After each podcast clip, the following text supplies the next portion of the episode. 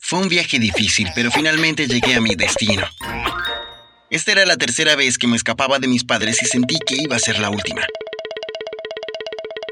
Algo me decía que este año sería el final de mis problemas. Después de todo, cumplí 18, así que para la ley era un adulto pleno y derecho.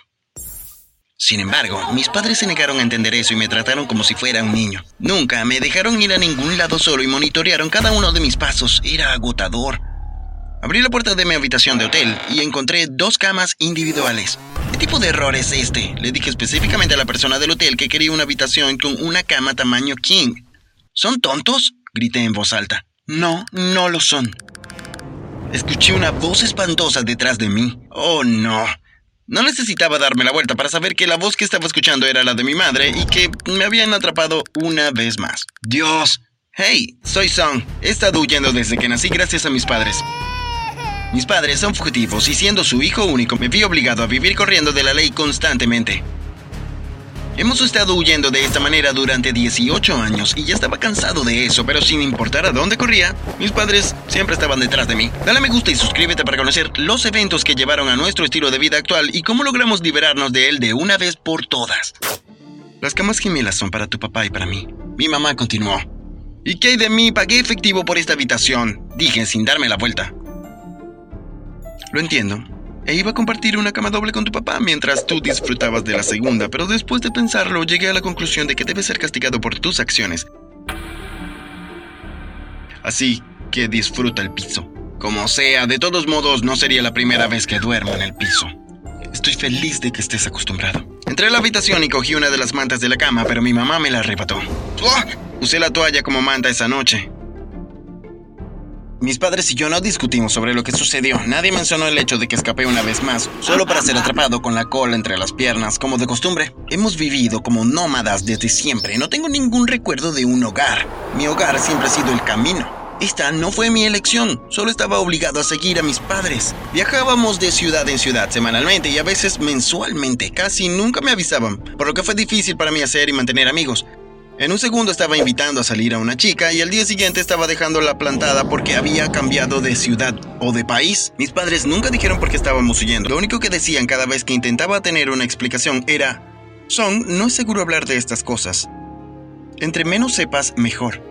Al día siguiente mi papá anunció que nos mudaríamos de inmediato porque ya no era seguro dónde estábamos.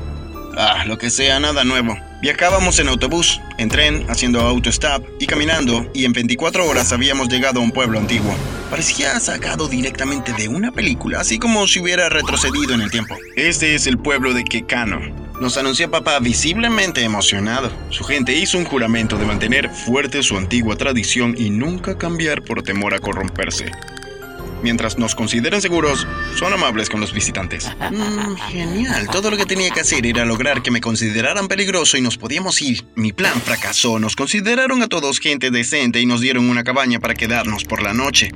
La choza se volvió extremadamente fría. Me pregunté si había aire acondicionado en algún lugar de la habitación. Cuando no pude soportarlo más, salí a caminar para terminar corriendo, pensando que finalmente recuperaría el calor corporal al correr. Pero resultó una decisión aún peor. El viento afuera era tan frío y fuerte que casi me voló por dentro. Mientras intentaba encontrar mi camino hacia la choza, una vez más vi un gran fuego ardiendo cerca. Caminé hacia él, pero cuando vi la cantidad de personas a su alrededor, me asusté y comencé a retirarme. Antes de que pudiera desaparecer, una chica me vio. Oye, ¿tienes frío? ¿Por qué no vienes y te unes a nosotros? Ah, está bien, ¿por qué no? Por supuesto, dije nerviosamente. Me senté al lado de la niña nativa y casi me desmayo cuando la vi de cerca. Su belleza estaba más allá de las palabras. Afrodita no tenía nada que envidiarle. Estábamos sentados en un círculo compuesto en su mayoría por adolescentes. Noté que tenía la piel más oscura y parecía que algunos eran de origen indio mientras que otros eran de origen africano.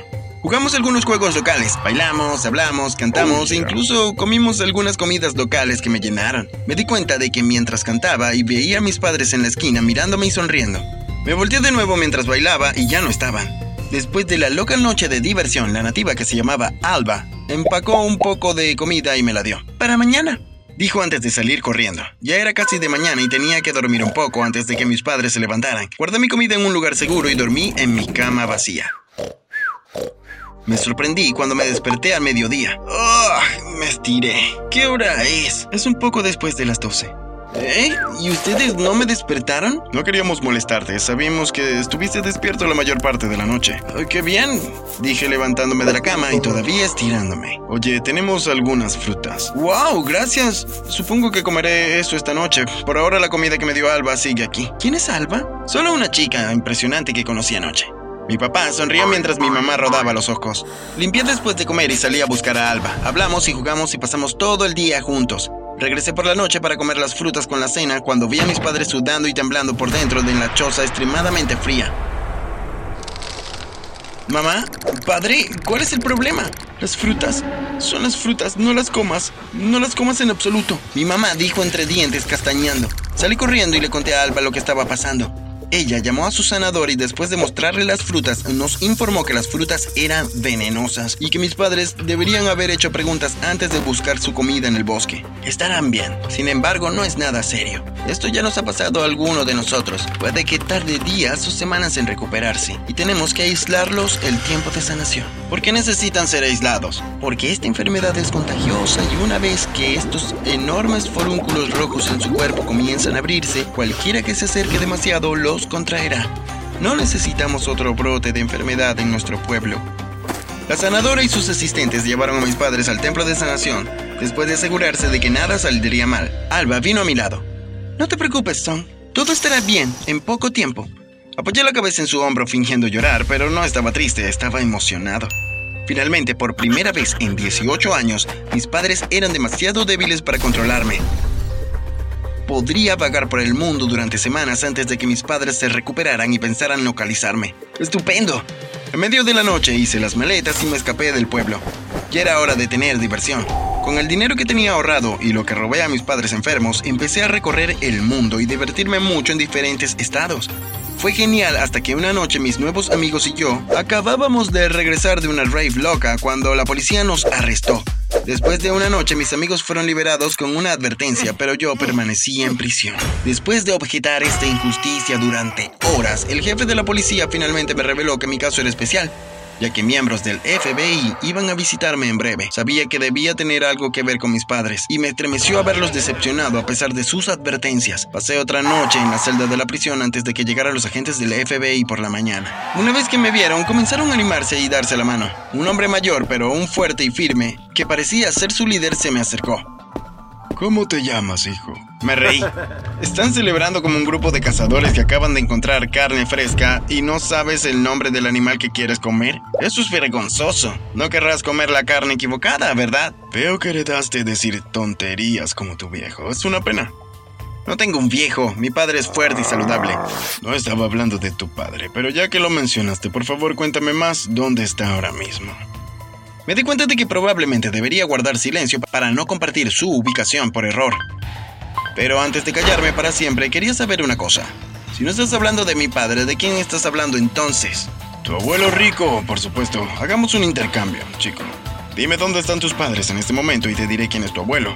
Puedes irte a vivir con él y finalmente empezar a disfrutar de tu futuro como un niño normal. Seguro que estás cansado de vivir como prófugo por un crimen que no recuerdas haber cometido, ¿de acuerdo? Esa fue la última vez que abrí la boca para hablar con el agente o cualquier otra persona allí. Aunque su oferta era tentadora, de ninguna manera iba a renunciar a mis padres por un extraño que acababa de escuchar por primera vez. Después de interrogarme durante horas y no obtener respuesta, los agentes se dieron por vencido. Niño, tengo que agradecerte una vez más por servirte en bandeja para mí. Te he estado persiguiendo a ti y a tus padres durante 18 años y hoy acabas de venir a mí. Gracias. Finalmente, muy pronto, algunos hombres serían eliminados de la lista de los más buscados del FBI después de 18 años. Mírame, todo lo que quieras, chico, no cambiará el hecho de que hace 18 años tus padres intentaron matar al presidente de los Estados Unidos y fracasaron. Agentes del servicio secreto atacaron a alguien a quien juraron proteger. Es una pena. Nunca podemos perdonarlos. Cuando vieron que no podía sacarme ninguna información, me transportaron a una prisión subterránea para usarla como cebo para atrapar a mis padres. Durante mi primera noche allí, un extraño vestido como un guardia me sacó de la prisión y me condujo a través de un túnel subterráneo. Al salir, el extraño explicó que era mi tío y se sorprendió al saber que me habían atrapado. ¿Por qué fuiste tan descuidado, Son? ¿Usted sabe mi nombre? Por supuesto que sé tu nombre. Mostró fotos para probar que estábamos emparentados y finalmente le creí. Mientras caminábamos juntos, la radio de mi tío comenzó a interceptar una conversación y pudimos escuchar las discusiones de otros agentes del edificio. Descubrimos que el FBI conocía la ubicación de mis padres y ya se estaban yendo al lugar. Para poder proteger a mis padres, tuve que llevar a mi tío Want al templo de sanación donde mis padres estaban siendo tratados. Fueron unos días de viaje, pero tomamos atajos y finalmente llegamos antes que el FBI. Mis padres estaban completamente curados para ese momento y se llenaron de alegría y confusión al verme a mí y a mi tío parados uno al lado del otro. Sin embargo, antes de que pudieran decir algo, Want los apuntó con un arma, exponiéndose como el verdadero asesino que intentó matar al presidente hace 18 años. Oh Dios mío, Want, ¿qué estás haciendo? No puedo creer esto. Lo siento, hermana, pero no puedo seguir viviendo con este miedo. Si le atribuí el crimen a ambos y los he estado persiguiendo todos estos años para finalmente matarlos a todos y asegurarme de que nunca sospechen de mí. Pero ustedes siguen escapándose. Afortunadamente todo llegará a su fin hoy. No tan rápido. Nos dimos la vuelta y vimos al anciano agente del FBI que me estaba interrogando en la celda. ¿Padre? ¿Padre? ¿Él es mi abuelo? Papá, espera, puedo explicarlo. Solo estaba bromeando. No hay necesidad de mentir, Juan. Escuché todo. Gracias por traernos aquí en silencio. Te seguimos las huellas. Espera, ¿lo que escuchamos en la radio fue solo un truco? Obviamente. Los agentes arrestaron a mi tío Juan y lo sacaron del templo. Hijo, ¿puedo hablar contigo? Preguntó mi abuelo refiriéndose a mi madre. Lo siento, ¿cómo podría haberlo sabido? Deberías haber sabido que no te mentía. Te proclamé mi inocencia al menos un millón de veces, pero elegiste no creerme. En cambio, elegiste casarme a mí, a tu propia familia durante décadas. No te atrevas a pedirme perdón porque nunca te lo perdonaré. Entiendo cómo te sientes. Haré llamadas de inmediato. Eres libre de vivir una vida normal ahora que me aseguraré de que el gobierno te dé una subvención de miles de millones para compensar la vergüenza y los años que has perdido en persecución. Por favor, ¿puedes dejarnos ahora? Después de este encuentro nuestras vidas cambiaron para mejor. El gobierno nos dio una subvención de miles de millones como disculpa y seguimos recorriendo el mundo como nómadas digitales, que es a lo que estábamos acostumbrados. Disfruté siendo un nómada digital en estos días porque ahora era libre. Mis padres dejaron de respirar sobre mi cuello y me permitieron ser libre, viviendo finalmente como un adolescente normal. Alba y yo todavía nos escribimos de vez en cuando. Supongo que huir fue algo bueno después de todo, y la sensación que tuve fue correcta. Este año fue el final de todos mis problemas.